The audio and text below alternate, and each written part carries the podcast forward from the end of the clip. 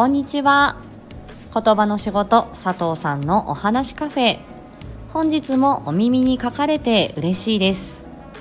この配信では言葉声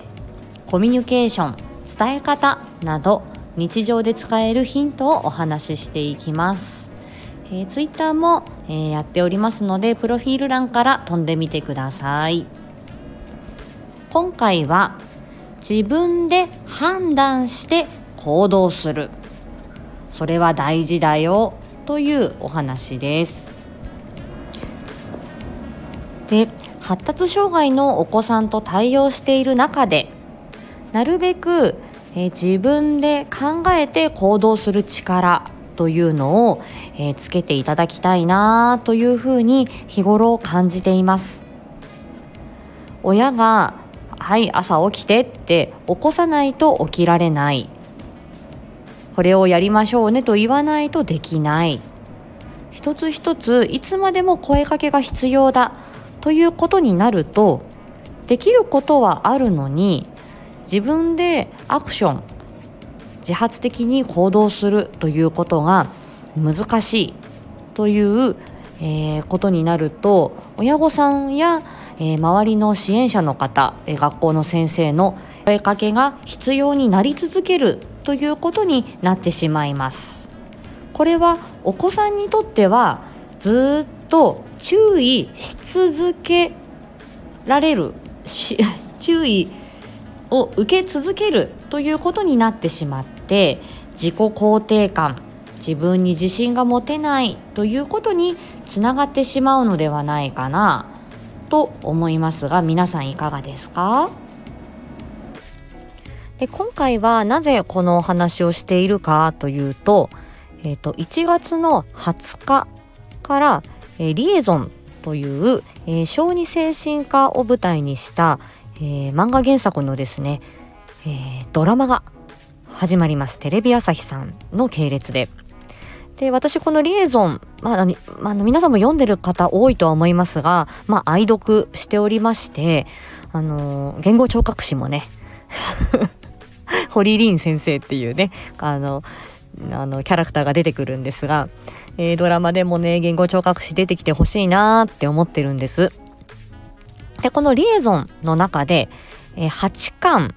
の、え、ー、と、母子登校という、えー、テーマのところで、この、えー、はあの判断して動く自分で判断して動けるようにしていこうというテーマがありますのでご興味ある方は、えー、リエゾン読んでみてください。で、えー、まあそろそろそのドラマが始まるよということでこのテーマにしております。でそこではですねえっ、ー、と、例えば宿題やりなさいって言わないとやらないんですとか、えー、休み時間、フリータイムですよね。何をしていいかわからないとか、えー、まあそれでちょっと悩んでるんですっていうようなそういう話だったんですよね。で、そこでその小児精神科医の先生が言うんです。そうですね。言われないとできない子にしてしまったんですよねって言うんですね。うん。で、うん、どうしていったらいいかなっていうことが、まあその後、こう、アドバイスを受けてご家庭で実践してみるっていうような流れになっていきます。で、私があの、伺っている放課後等デイサービスでも、例えばですね、えっ、ー、と、なんかまあ、タブレットでちょっと遊んでいる。まあ、これは宿題をやったら、まあ、ご褒美的にちょっと遊べるよ、みたいな形で、まあ、タブレットを貸してもらえるっていうような、えー、場面があるんですけれども、一応ね、1回ね、その10分とか15分とか、えー、貸し出す時間が決まっているんですね。っていう時に、えー、タイマーがプルプルプルとなりました。っていう時に、はい、時計が鳴ったよって注意喚起するのはいいんですが、その後、はい、ゲームおしまいねって一言、まあ大体大人の方って言ってしまうんですよね。はい。それって、えー、お子さんが判断するチャンス奪っています。はい。例えば、その宿題やって、宿題、あれ、そう、宿題やりなさいよっていう声かけも奪っています。そのお子さんが判断するっていう場面をですね。はい。で、これはどうしたらいいかなというと、最後の判断は本人に委ねるということが大切です例えばえさっきのタイマーが鳴ったらおしまいねっていうような、まあ、いろんな場面でこれは使えると思うんですけどはいであの時計が鳴り時計が鳴ったプルプルププって鳴ってるっていう時に私あの時計をこう時計とかタイマーを 本人の目の前にはい鳴ってるよっていう状況にまず気づかせる。はい、でそれでどう行動するかっていうとこですね。はい、はい、でそれでも、あのー、はあの本人が動かなければ時計が鳴ってます。どうしたらいいですか？って問いかけます。でそこでどうすんの？って。その時にゲームっていうかその画面を見ていると、えー、まあなかなか注意向かないのでもうその前の本人の視界にグイッと入って時計が鳴りました。どうしますか？言ってああああじゃあ終わりにするよ。いうそこの最後の判断は本人に任せる。ということを繰り返していく必要がありますね。例えばおやつを食べました。ゴミがそのままあのお皿とかコップがそのままになってます。っていう時に片付けなさいって言いたくなるんです。言いたくなるんだけどそこは本人に片付けてほしいなーっていうところはそこは本人に委ねてほしいのであ片付いてないなーと思ったらそこの最後の一言はグッと押さえて例えばあのねなんとかくんってこうテーブルの方私が指さしてはいゴミがまだ残っているよっていうことをまず気づかせる注意喚起をするっていうことね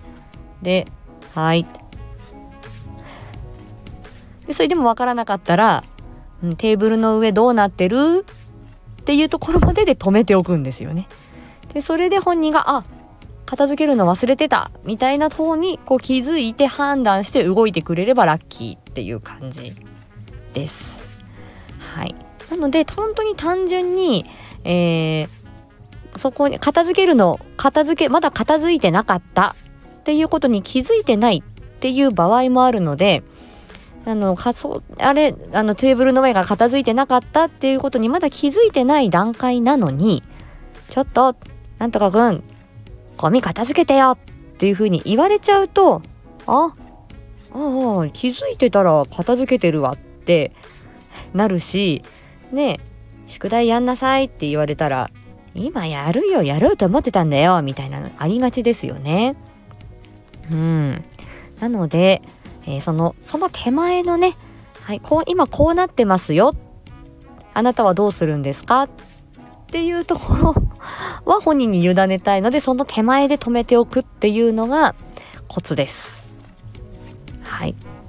なのでえー、一つの場面でも構いませんのでね一日にあの何度も何度もそうしない全てをそうしなくちゃいけないっていうわけじゃなくってじゃあお片付けだったらお片付け。そのタイマーが鳴ったらおしまいのお約束だったらお約束。何か一つをとりあえず決めて、うん、あの最後の一言は言わない。最後の最後の判断は本人に任せる。っていうことを、えー、気をつける。それだけでも本人の尊厳も守られるし、えー、本人ができるできたっていうことを繰り返すっていうことができるのでこれはね1回2回では定着しませんし、えー、いいとも限らないです。本当に10回20回30回って繰り返さないとこれが、えー、自発的な行動、えー、につながらないっていうこともあるので、えー、少しそれをこう胸に留めておいていただけると親御さんやその支援者の方々の気持ちの余裕時間の余裕がある時には、えー、そういった、えー、ま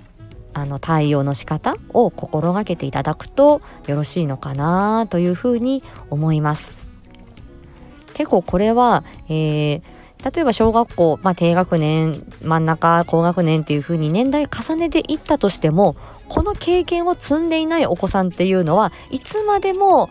あの注意喚起やあの注意喚起が必要になってしまうし、えー、できることはあるのに自発的にできないっていうことになってしまいます。ただそれは本人のせいっていうわけじゃなくて本当に経験不足っていうパターンも私は多いんじゃないかなと思います。親が、えー、大人が最後の判断をさせるという目を摘んでしまう結論を言っちゃうから本人が判断して動くっていうことを、うん、学習していないっていうことですね。でそしてその最後判断するというところはこの頭のあのおでこの方ですね前頭葉と言われる、えー、ここがねおまあすごく大事なところなんですね。前頭葉だけを語ったらこれは非常にまた時間がかかるので、これはシリーズシリーズでも考えてていいかなと思うんですが、この前頭葉っていうのは、えー、て言うんでしょうか、えー、オーケストラの指揮者、会社でいう社長、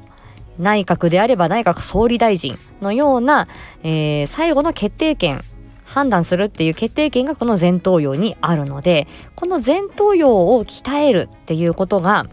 うんと、大切なんですね。そしてこの前頭葉は、えー、大人になってからも18歳から、えー、25歳ぐらいまでもまだまだ成長すると言われているので、えー、それはあのまだまだ伸ばせる能力なんだなと思います。もう私はね、えー、もう前頭葉も衰え始めているので 不注意やら、あの優柔不断やら、なんかいろいろね、あの、ありますけどね。ということで、最後の判断。これは、えお子さんに委ねていく。これは、えー、とても大切なことだよというのを繰り返し申し上げてみました。えドラマリエゾン、私も楽しみにしています。言語聴覚士、出てほしい。ということで今日はこの辺りにさせていただきます。また次回お会いしましょう。ありがとうございました。嗯。